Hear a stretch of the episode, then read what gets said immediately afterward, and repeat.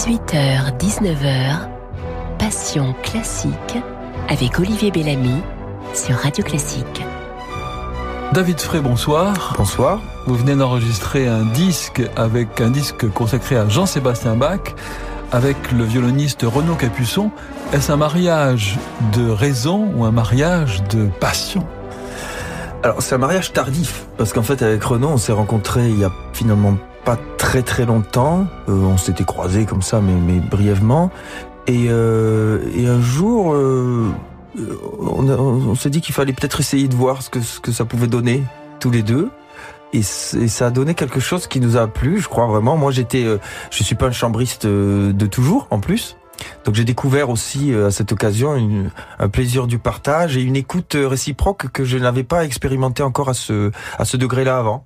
Donc ça a été un mariage à la fois naturel et en même temps euh, euh, pas immédiat mais qui s'est bien passé tout de suite. Vous avez le même agent, vous avez la même maison de disques, donc ça aide ou ça n'a pas joué? Ben non, parce que finalement euh, ces paramètres-là existaient depuis fort longtemps et ils n'ont pas, euh, ils ne nous ont pas fait jouer avant ensemble, donc donc c'était pas lié à ça, non pas du tout. Et qu'est-ce que ça change après avoir enregistré le, le disque de jouer ensemble?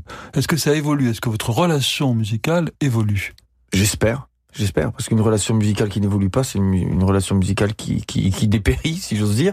Donc oui, évidemment, euh, et je trouve que c'est c'est vraiment un plaisir après un disque justement de, de pouvoir confronter tout le travail qu'on a pu faire en amont euh, à la scène, parce que c'est comme lui donner son biotope finalement naturel. Euh, parce que bon, le disque, il est ce qu'il est, c'est intéressant, c'est une trace, et c'est et j'aime aussi faire des disques, mais enfin, the real thing, comme on dit en bon français, c'est quand même la scène.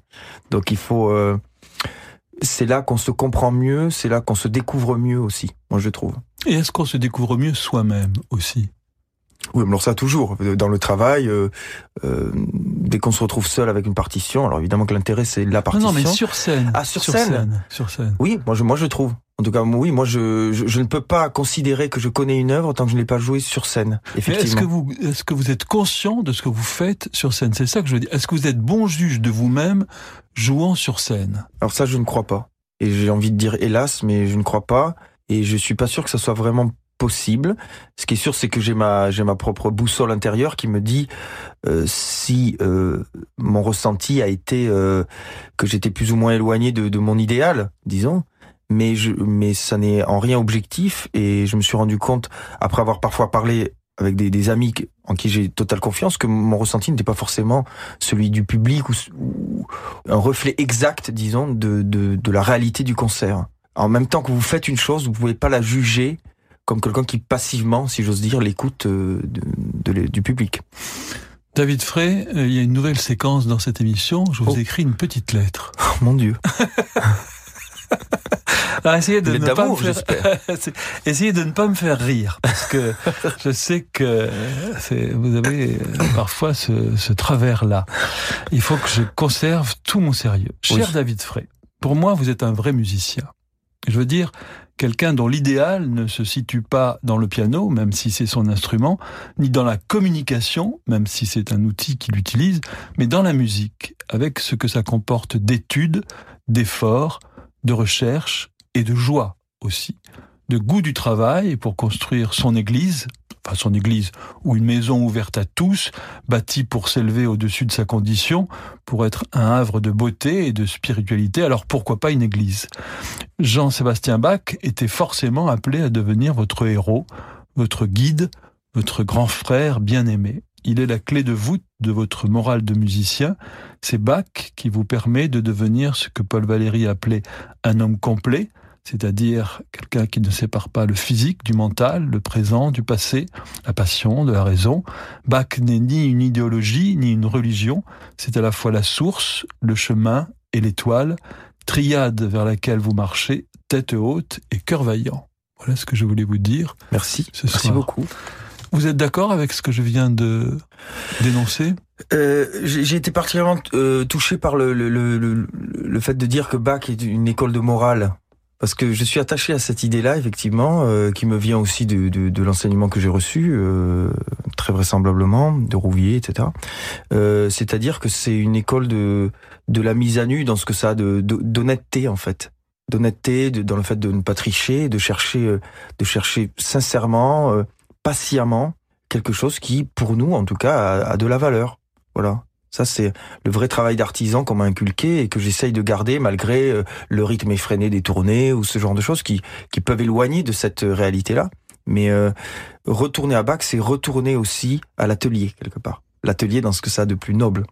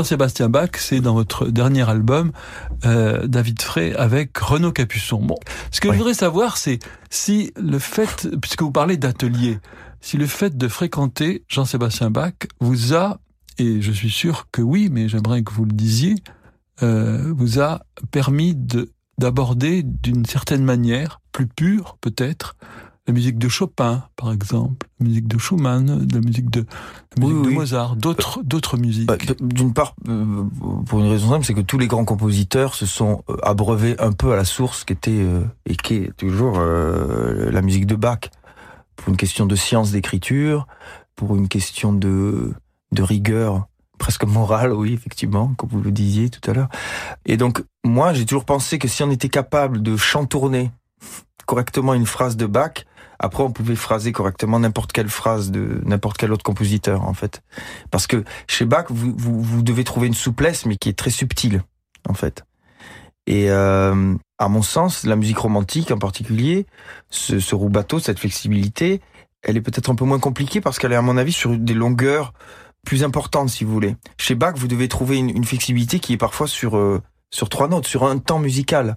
Chez Schumann, vous avez marqué euh, sur, euh, je sais pas, sept mesures. Vous voyez ce que je veux dire? Donc je pense que le rubato, euh, ce qui fait la différence d'un rubato dans Bach par exemple et d'un rubato dans Schumann, c'est euh, tout simplement la longueur de la période sur laquelle il, il s'inscrit en fait. Voilà. Donc de ce point de vue-là, à mon avis, déjà c'est. Mais la chose principale, c'est peut-être surtout l'écoute en fait, parce que la musique de Bach est une musique vraiment de l'écoute. C'est-à-dire que c'est c'est vraiment l'écriture et la richesse des différentes voix qui dictent la manière dont vous pouvez jouer ces œuvres-là. Donc vous partez toujours du texte, de la manière dont c'est écrit, et le rubato, pour y revenir, parce que c'est une chose importante à mon avis, il dépend aussi des harmonies. En fait, je me suis rendu compte souvent que les libertés que je pouvais prendre dans Bach, elles étaient toujours liées à une nouvelle harmonie, à simplement le fait de devoir écouter un peu plus telle note. C'est ce qui, c'est ce qui différencie un rubato capricieux d'un rubato organique et naturel. Euh, donc en fait, contrairement à ce qu'on pourrait penser, c'est euh, l'anti-arbitraire, ce rubato-là. Parce qu'il est vraiment lié à la manière dont l'œuvre est écrite. Est-ce que la musique de Jean-Sébastien Bach vous aide aussi personnellement? Ce que je veux dire, c'est soit peut-être pas à vous tenir droit dans dans la vie, parce que je pense que vous êtes assez bien structuré, mais à ne pas vous disperser. Ouais. Ça oui, c'est vraiment une pour moi une école de rigueur. Euh, mon prof, s'il était là, vous dirait qu'au départ j'étais un peu tout partait dans ouais ouais c'est ça, ça partait dans tous les sens. Donc ça a été ça a été vraiment une une, une école de, de de maîtrise de soi-même, de aussi une manière de se recentrer en fait. Oui, quand vous êtes jeune ou, ou trop jeune, je sais pas, vous avez tendance à, à faire en sorte que les choses sont pas canalisées, elles se dispersent dans Bach, vous pouvez pas vous permettre ce, cette chose-là. Surtout quand on est né sous le signe des Gémeaux. Ascendant Gémeaux, qui plus est pour ceux qui y croient, voilà. Bon, donc oui, donc il y avait y avait ce côté-là que j'ai toujours d'ailleurs en moi et contre lequel je, je, je, lutte sans arrêt. Et puis parfois je peux le je peux l'utiliser un peu plus selon les, les, répertoires ou les. Mais je dois toujours quand même euh, faire attention à ça. Et Bach me permet de revenir toujours à une à quelque chose d'essentiel quand même dans dans le dans mon langage d'interprète. Vous parliez, David Frey, de, votre professeur, et je sais que dans l'un de vos disques, il joue avec vous dans, dans, le Schubert, je crois. Et aussi dans le dernier bac, les, les et aussi dans le dernier bac, absolument, voilà. Euh, je trouve que c'est une idée très belle, qui est parce que euh, le professeur n'est pas un professeur, n'est pas qu'un professeur, c'est aussi un, un ami, j'imagine, un, un maître, un collègue, et ça veut dire que la la relation musicale se continue, quoi. Absolument. Ce qui est beau, c'est justement ça. C'est le, c'est le, une sorte de mutation dans le rapport qui avait déjà commencé d'ailleurs quand j'ai, quand j'étais rentré en troisième cycle chez lui, parce que j'ai d'abord eu mon prix chez lui toujours. Non, c'est puis après, Jacques, Jacques Rouvier, Jacques pas Rouvier, absolument, il faut le citer. Euh, j'ai eu mon prix, puis ensuite j'ai continué avec lui en troisième cycle, toujours au CNSM. Et là, déjà le rapport a commencé à changer. Il a commencé à me considérer moins comme un élève que comme un artiste. Alors avec ses choix, etc., avec lesquels il était plus ou moins d'accord, mais en tout cas, il acceptait plus de me laisser, voilà, il, il desserrait les taux, si j'ose dire. Et alors maintenant, quand je joue vraiment ensemble, alors euh, on est vraiment euh, dans une relation musicale, vous ne pouvez être que d'égal à égal. Ça ne veut pas dire que moi je considère que mon professeur, euh, je sois au niveau de mon professeur ou que je sois au niveau d'un grand chef avec qui je joue. J'ai jamais pensé comme ça. Mais en tout cas, il y a un rapport fatalement d'égalité quand vous jouez avec quelqu'un. Et la confiance, la beauté d'une d'un partenariat musical comme ça, elle vient de ce rapport-là d'égalité. Alors ça c'est intéressant l'égalité parce que c'est une égalité de droit, c'est pas forcément une égalité de nature. Eh, absolument, c'est ça. Qu'on confonde ça. parfois. Qu'est-ce qui fait qu'il y a une vraie égalité? Par exemple avec un chef d'orchestre. Comment euh, bon au début quand on connaît pas, il y a forcément on se on se jauge, il y a forcément une petite lutte de, de pouvoir consciente ou inconsciente. Comment les choses se passent? Ah, comment bah ça, ça dépend, ça dépend des, des, des, collaborations. Mais quand vous jouez avec un, un, chef qui est très expérimenté, qui est beaucoup plus âgé, qui est un grand musicien, euh, bon, vous vous êtes quand même forcément dans un rapport de d'attente aussi de ce que ce musicien-là peut vous enseigner, peut vous apprendre, mais pas forcément d'une manière didactique ou évidente, mais simplement par sa sa présence même, par ce qu'il va dire à ses musiciens. Parfois, je comprends plus facilement ce que un chef attend de moi simplement en l'entendant parler à ses musiciens, à lui, aux musiciens de l'orchestre, si vous voulez. il n'y a pas de séparation finalement. Et la notoriété, l'importance euh, objective ou hiérarchique du, musicien, à la fin s'efface devant le fait que vous vous essayez de rentrer dans un univers sonore qui est celui de ce chef-là. Il faut aussi espérer que lui rentre aussi un peu dans le vôtre, mais il est bien évident malgré tout un peu que c'est le plus jeune qui va faire l'effort de rentrer dans l'univers du plus âgé. Mais dans les cas que j'ai connus et qui se passaient euh, bien, ça n'était jamais une violence ou un forçage.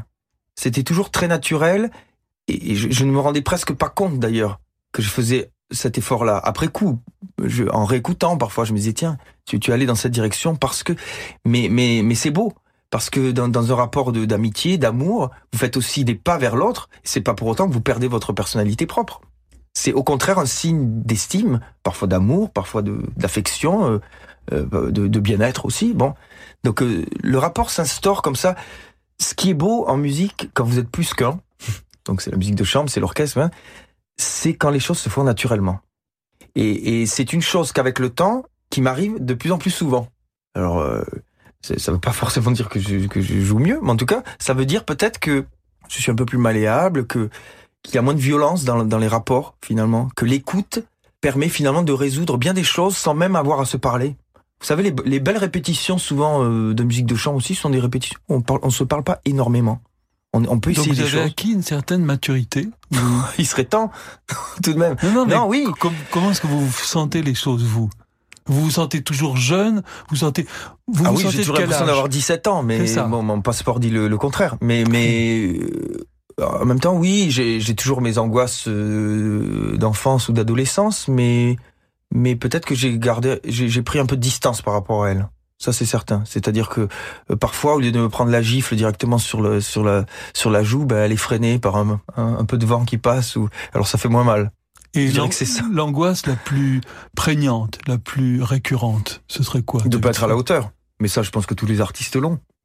Mais évidemment, oui, ça c'est c'est à la fois une source de souffrance et en même temps c'est ce qui fait qu'on continue à à monter sur scène et à essayer des choses. Parce que sinon euh, c'est pas la certitude qui, qui est créatrice, c'est pas le bien-être qui est créateur, ce n'est pas l'assurance la, en soi-même qui est créatrice, c'est le doute, c'est le c'est la recherche, c'est le euh, l'insatisfaction.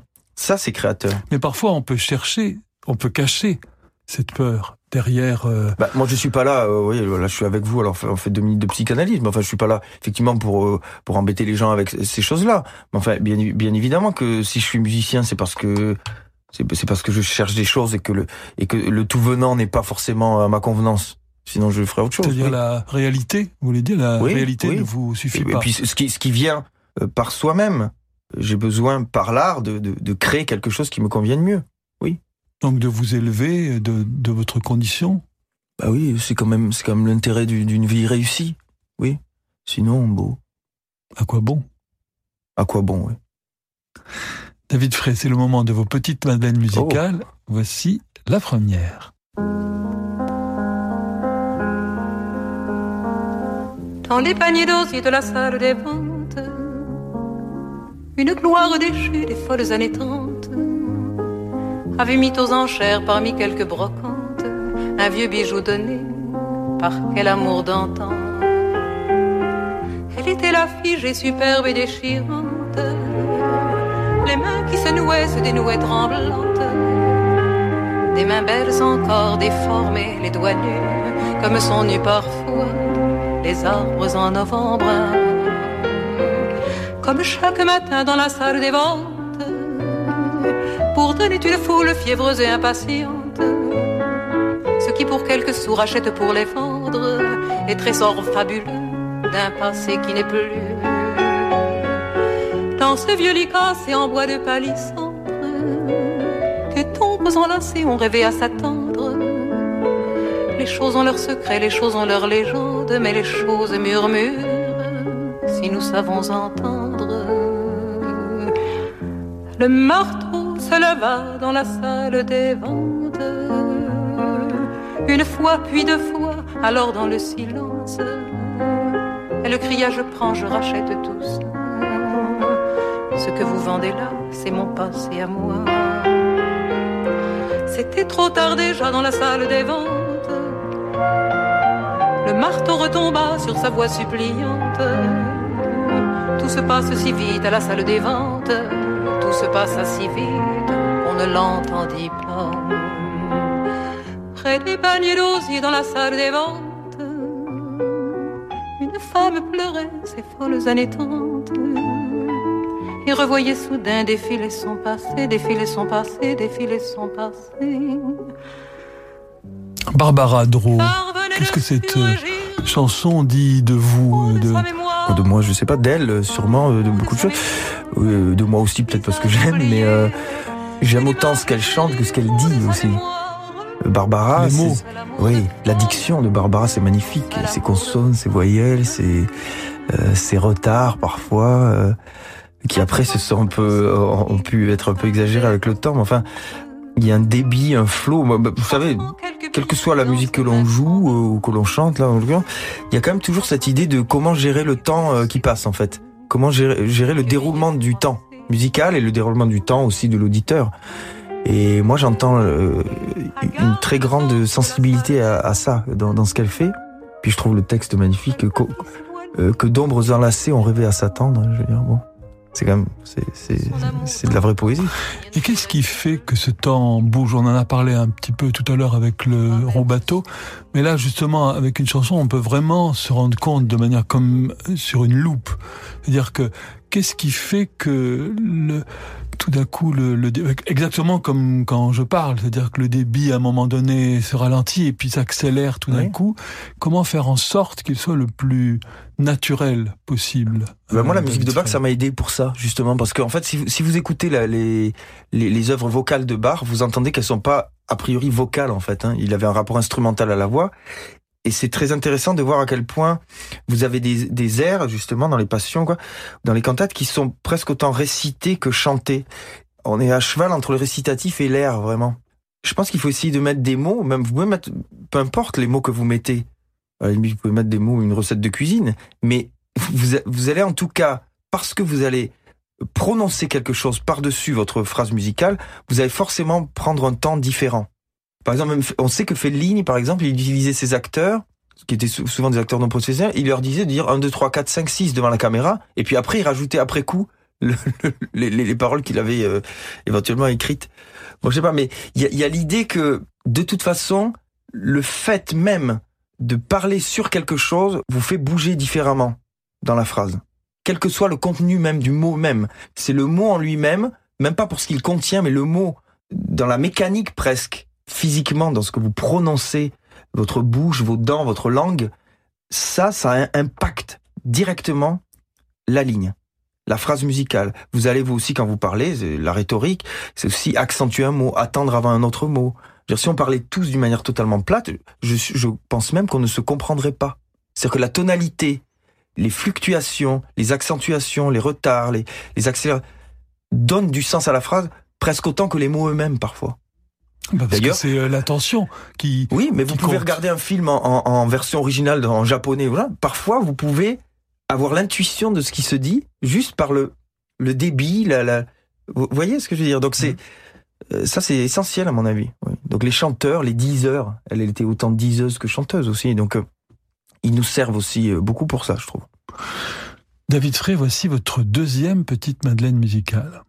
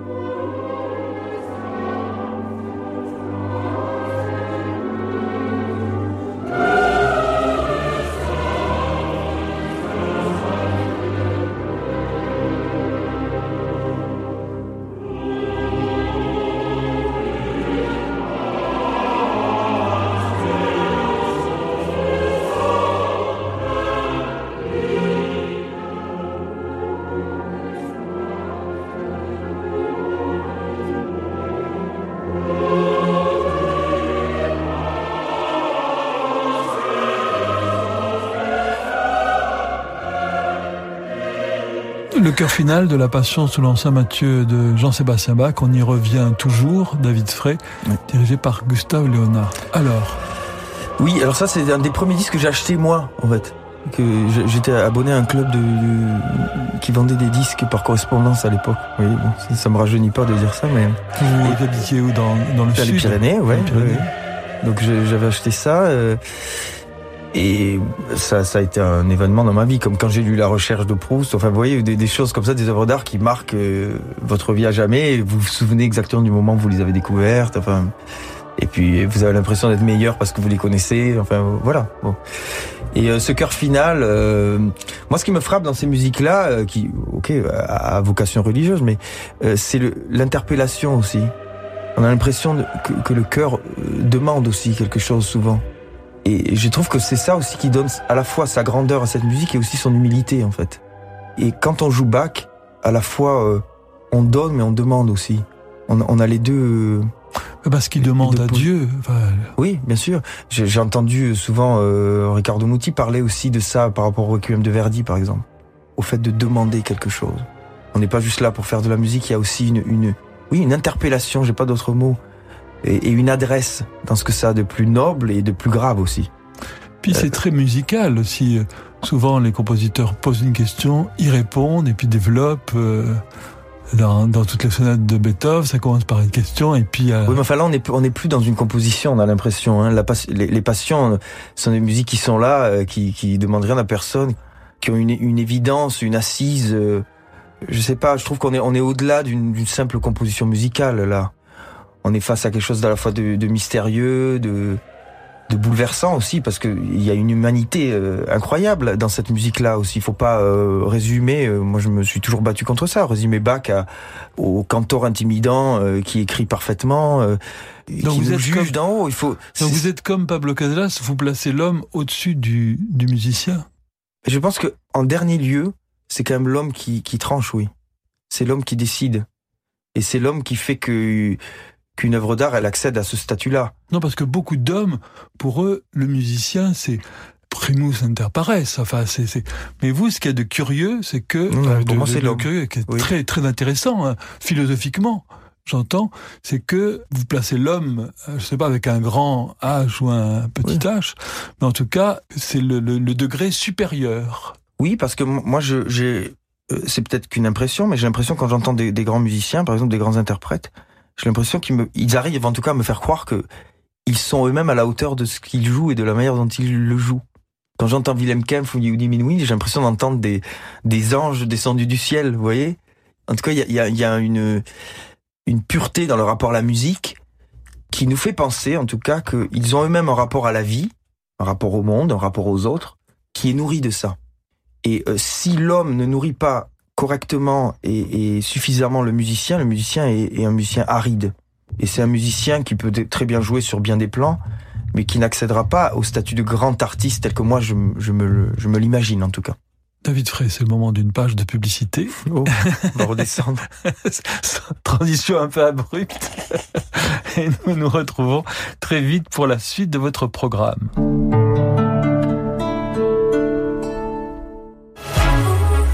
Salut, moi c'est Alex, Alex Péditif. Alors je vous le dis tout de suite, je n'aime pas faire traîner les choses. Exemple, ma voiture a besoin d'une révision, eh bien je vais au plus rapide et je prends rendez-vous en ligne chez Citroën. Et comme en ce moment pour toute révision réservée en ligne Citroën offre 20 euros de remise, plus un an d'assistance, plus un bilan de contrôle en 60 points, eh bien pareil, je vais au plus rapide. Merci Citroën. Voilà, sur ce, bah moi j'y vais. Les services Citroën vous simplifient la vie. Citroën. Offre non cumulable, valable pour tout rendez-vous pris en ligne sur citroën.fr avant le 31 mai, réservé aux particuliers dans le réseau participant. Détails sur citroën.fr. Donne-moi des ailes, c'est le nouveau roman de Nicolas Vanier. Il voulait sauver des oies sauvages, ne pas les voir mourir. Alors il a décidé de voler avec elles en ULM de la Laponie à la Camargue. Un voyage fascinant. Donne-moi des ailes de Nicolas Vanier. Le roman d'une incroyable histoire vraie. Un livre XO. Pensez-y pour la fête des mères. Pour préserver leur anonymat, les prénoms des personnages ont été modifiés. Alors quand j'ai rencontré Léa au speed dating, elle m'a dit j'ai jamais fait de chirurgie esthétique. Ouais. Alors quand elle m'a dit hop, elle m'a repris ma voiture plus 4000 euros pour une Corsa, bah direct, j'ai mis fin au speed machin. Je suis pas un lapin de six semaines moi. En partant, je l'ai croisé dans sa Corsa. Depuis, J'ai les oreilles qui poussent. Jusqu'au 27 mai, bénéficiez d'une reprise Argus plus 4000 euros pour l'achat d'une Corsa neuve en stock avec climatisation, système multimédia Bluetooth et caméra de recul. Offre non cumulable réservée aux particuliers, conditions sur opel.fr. C'est une maison qui a toujours existé. Avec son odeur et sa décoration hors du temps, elle déborde de souvenirs d'enfance. Vous y venez toujours avec un mélange de plaisir et de nostalgie. Cette maison, c'est celle de vos parents. Et vous comprenez très bien pourquoi ils tiennent à y rester. Petit-fils aide les grands-parents à rester chez eux partout en France. Petit-fils, l'aide à domicile sur mesure pour les personnes âgées. Petit au pluriel, fils.com. Le musée de l'armée présente Picasso et la guerre, une exposition qui explore pour la première fois le rapport de l'artiste face aux conflits qui ont traversé le XXe siècle. Comment ces guerres ont-elles influencé l'œuvre de Picasso? Quelle incidence sur son engagement en tant qu'artiste? En écho à l'exposition, le musée propose des concerts, des masterclass culinaires avec le chef étoilé Alain Passard ou des représentations d'une pièce de théâtre écrite par l'artiste. Picasso et la guerre, jusqu'au 28 juillet à Paris, au musée de l'armée aux Invalides. Je m'appelle Alban Dogliani et je recrute avec LinkedIn Jobs. J'ai créé un réseau d'agences immobilières réparties partout en France. Récemment, j'étais à la recherche d'un nouveau commercial. LinkedIn Jobs m'a trouvé le candidat idéal, Jonathan. C'est quelqu'un qui donne le meilleur de lui-même dans tout ce qu'il entreprend, avec un grand sens du service client mais aussi de relations humaines. LinkedIn Jobs, une nouvelle embauche toutes les 8 secondes. Publiez votre offre aujourd'hui sur linkedin.com slash publier et bénéficiez de 50 euros de réduction sur votre premier poste. Issu de LinkedIn Data, novembre 2018. Conditions générales sur linkedin.com slash publier. Et vous, qu'attendez-vous pour aller chez Renault? Dans la vie, il y a des moments à ne pas rater. En mai, profitez d'offres exceptionnelles comme Renault Capture à partir de 129 euros par mois avec EasyPack. Entretien avec pièces d'usure, assistance et garantie inclus pendant 4 ans. Mais pour en profiter, c'est seulement jusqu'à la fin du mois. Pour Capture Life TCE 90, LLD sur 49 mois, 40 000 km avec un premier loyer de 2000 euros jusqu'au 31 mai si accordiaque. Voir Renault.fr. Vous êtes bien avec Radio Classique. 18h, 19h, Passion classique avec Olivier Bellamy sur Radio Classique. David Frey, euh, citez-moi s'il vous plaît une chose qui vous rend heureux et une chose qui vous rend malheureux dans la vie. Alors, une chose qui me rend heureux. Euh, ma fille. C'est pas une chose, ok. En tout cas, voilà. Le rire de ma fille, le visage de ma fille, tout ce qui rapporte à, se rapporte à ma fille me rend heureux. Comme tous les parents, non? Elle a 8 ans. Oui. Ça, ça me rend heureux. Oui. La musique me rend heureux aussi. L'amitié me rend heureux. la nature me rend heureux. Le silence me rend heureux. Oui, plein de choses finalement. C'est bien. Pour, un homme qui parle beaucoup, c'est bien. Ah, c'est super. Voilà. Non, mais je sais aussi parfois me taire, mais pas quand vous êtes là. Sinon, l'émission serait très ennuyeuse, non? Justement, en parlant du silence, c'est très intéressant parce que on dit parfois la musique vient du silence. C'est devenu comme ça une sorte de, de mantra, comme une formule magique. Mais le ressentez-vous profondément, ça? Oui, quand vous posez les mains sur le, sur le piano. La, la musique, elle s'extrait du silence. Parfois, c'est très beau, elle peut le prolonger aussi. C'est beau de jouer avec le silence, aussi bien au début d'une œuvre qu'à la fin d'une œuvre. Euh, le silence, c'est l'écran indispensable de la musique. Oui, effectivement, sans musique, sans, sans, sans silence, pas de musique. Mais c'est un peu comme un, un coussin d'air sur lequel reposent les sons finalement. Le silence, vous voyez? Et alors, il faut jouer avec le silence parce qu'entre les notes, vous pouvez avoir un silence marqué, mais vous avez de toute façon, parfois dans certaines sarabandes de Bach, par exemple, je pense à ça, vous avez l'impression que c'est une musique qui crée du silence, qu'entre les notes, il y a du silence. Elle crée de la réflexion, moi, parfois, je me souviens dans la sixième partie de bar, la, la, sarabande, j'ai vraiment l'impression de d'avoir la figuration musicale d'une pensée très intime, très intérieure euh, d'un homme. Et euh, cette pensée-là, elle vient du silence. Moi, je trouve que la plus grande chose en art, peut-être, ou une des plus grandes choses en art, c'est d'arriver à créer du silence. Alors le paradoxe, c'est d'arriver à créer du silence avec des, avec des sons, mais ça arrive. Dieu sait que ça arrive. Mais en peinture aussi, quand vous, vous voyez le, des œuvres de Vermeer, ben, elle crée du silence. Il y a un très beau livre sur Edward Hopper aussi, dans un genre totalement différent, qui parlait du théâtre silencieux chez Hopper. Oui, il y a des, il y a des œuvres qui arrivent à créer du silence. Et qu'est-ce qui fait, euh, David Frey, qu'à un certain moment, en jouant, vous êtes content de quelque chose C'est-à-dire que... content, c'est rare. C'est vrai? Non. Content, non. Ou alors, qu'est-ce que vous trouvez beau? Chez vous ou chez quelqu'un d'autre? Mais à quel moment ça tient? Parce que quand même, ce ne sont que des notes sur des mêmes si le, compositeur a, une idée, mais de faire tenir cette architecture avec des sons, avec quelque chose d'impalpable, à quel moment vous vous dites là, ça y est, ça tient Pourquoi? Parfois, pendant deux secondes, oui, j'ai l'impression que je suis sur cette très fine euh, ligne euh, d'équilibre qui fait que ça semble fonctionner. Mais bon, c'est jamais, c'est pas pérenne, ça peut pas d'ailleurs.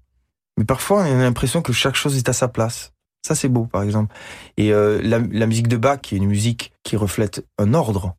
Bach, c'est l'ordre, évidemment. Bon, alors euh, cet ordre-là, euh, mais c'est un ordre joyeux. Oui, oui, enfin joyeux. Bon, oui, c'est un ordre en tout cas d'abord. Parce que ordre, ça fait un peu côté protestant. C'est un ordre. Non, mais l'ordre dans le sens où les choses sont à leur place. Où les choses font sens tout d'un coup, comme euh, avant le Big Bang. Dites-le avec, un sourire. Dites-le avec un sourire. C'est un ordre. c'est un ordre. mais au moment où les atomes créent quelque chose et que les, choses s'alignent, et tout d'un coup euh, ont un sens et une raison d'être. Voilà. Et alors quand cet ordre-là, qui est celui de la musique de Bach, par exemple, tout d'un coup peut s'aligner avec une sorte d'ordre que vous ressentez vous physiquement, là, là c'est très beau. Mais encore une fois, c'est fugace. Mais ça peut arriver, oui. Vous n'aimez pas le désordre? Le désordre vous fait peur? Votre propre désordre vous, vous fait peur ou vous angoisse? Euh, C'est-à-dire, le désordre, c'est facile, le désordre, en fait. Le désordre, c'est l'état du monde tel qu'il est. Ce que nous, on a, on a rajouté quand on est en forme et, que, et quand on est inspiré, c'est de l'ordre rajouter du désordre. Le désordre, il est, il est là par nature. Donc non, moi je crois pas à ça. Euh, y compris des compositeurs qui sont euh, soi-disant désordonnés ou euh, un peu difficiles à suivre, comme Schumann. Moi je pense que le, but, c'est d'arriver dans ce désordre à trouver un ordre. Mais entre un jardin à la française, avec un ordre strict, et un jardin à l'anglaise, avec un ordre mystérieux, secret. Et... Il, y a, il y a toujours un ordre, même dans un jardin à l'anglaise. Euh, ce qu'il y a, c'est que dans, dans, dans, un des deux cas, euh, la nature est plus asservie que dans l'autre. Ok, donc c'est peut-être une histoire de degré. Jusqu'à quel degré faudrait-il asservir sa propre nature, la nature en général? Ok, ça on peut en discuter.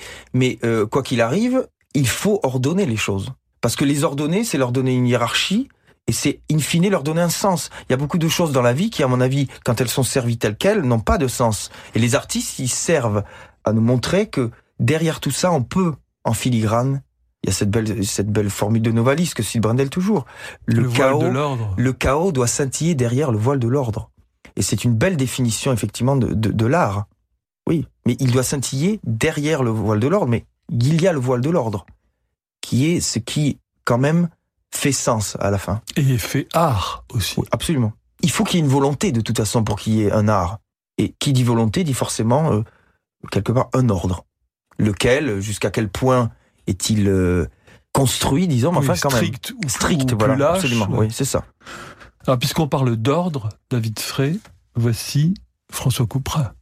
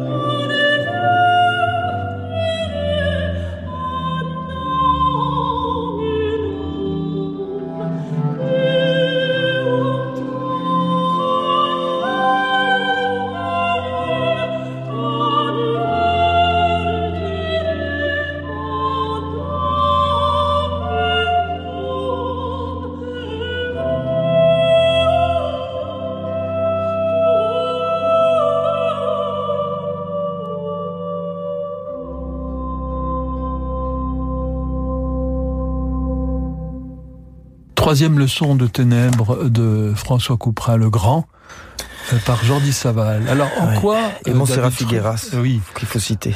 En quoi David Frey cette musique vous est nécessaire? Moi, j'y vois une musique des origines, en fait. Euh, bah, évidemment, il y a des, des, paroles en latin, etc. Mais je, je, je ne peux m'empêcher d'y entendre une musique préhumaine, un peu. Où, euh, où l'art, dans ce que ça a, justement, d'un peu sophistiqué, n'était même pas encore... Euh, totalement. Et Dieu sait s'il y a de la science et euh, bon, mais mais mais il y a quelque chose de d'un peu mystérieux, je trouve là-dedans. Une pureté, une sensualité des voix qui s'entrelacent que j'ai rarement entendu euh, peut-être jamais à ce degré-là en fait. Il y a mystère dans les leçons de Ténèbres de Couperin, je trouve. Euh, elles aussi, justement, ça, ça m'intéresse. Elles sont tout autant parlées que finalement que chantées aussi. Vous voyez qu'il y y a des, le début est clairement une ligne euh, assez lyrique, mais après, euh, tout d'un coup, on est, on est plus dans quelque chose de qui ressemble à un récitatif. Ça, c'est vraiment une musique que j'écoute très très souvent, très régulièrement, qui me donne l'impression d'être connecté à quelque chose de de, de grand, euh, de mystérieux, de mystique évidemment, mais euh, de profond. Et j'ai l'impression qu'on est un peu vraiment aux sources de la musique. Je veux dire dans, dans, dans les intentions aussi. Évidemment qu'il y avait un rôle social euh, à Ténèbres de jouer ces œuvres-là, mais enfin, moi, moi, j'y vois une quelque chose de très de donné en fait. La musique, David Frey, vous l'associez plutôt à quelque chose de divin. Ce que je veux dire, d'une manière chrétienne, de penser que la musique euh, vient du paradis, ou plutôt on pourrait dire d'une manière juive, par exemple, que le paradis est sur terre. Et dans la musique, il y a quelque chose déjà d'existentiel. La musique est, déjà une métaphore de la vie en tant qu'elle-même, un idéal de vie ou une projection vers quelque chose de... Je dirais le fait que, la musique euh, est une part du divin qui est en l'homme, en fait. C'est-à-dire que on peut y voir, enfin moi je, je rentre peut-être dans des choses un peu, un peu, un peu intimes, mais enfin j'y vois une trace du divin en l'homme. Je pense que c'est une des traces. Euh, peut-être l'idée de Dieu aussi en fait partie d'ailleurs. Pourquoi on nous a mis cette idée de Dieu dans le cerveau? Est-ce que il y a une volonté euh, au-dessus de nous qui l'a décidé? Mais la musique pour moi c'est c'est ce qui s'adresse à la plus belle partie de l'homme et c'est en même temps euh, ce qui donne espoir en l'homme aussi, quoi. Euh, le fait de d'avoir d'avoir eu toutes ces œuvres d'art depuis des siècles, souvent liées à la religion d'ailleurs. Bon, moi ça me rassure en fait. Je trouve que ça ça compense d'une manière. Euh, alors est-ce que c'est suffisant, mais d'une manière assez assez intéressante toutes les horreurs qu'on a pu connaître. Je sais pas si ça rachète, hein, je, je, je peut-être pas jusque là, mais en tout cas, euh, ça permet de croire encore un peu en l'homme, quoi. Ça c'est ça c'est sûr je pense que ça permet de ne pas éteindre l'espoir. C'est déjà très important. Sans espoir, euh, on, donc vous êtes ambivalent très sur, mal. sur l'homme. À la fois, vous le placez au plus haut degré, mais vous n'êtes pas dupe. Non, pas du tout. Non, je pense que le, toute personne un peu sensée euh, qui a un peu regardé l'histoire de l'humanité, euh, même dans le siècle qui vient de s'achever, on, on, a quand même des interrogations sur ce que l'homme est capable de faire. Mais l'homme, c'est la fange, et c'est au milieu de la fange aussi parfois une perle ou de l'or même. Mais il euh, n'y a pas l'un sans l'autre, ça c'est évident, c'est sûr. Eh bien, euh, voilà. sur, ces bonnes, sur, ces bonnes, paroles.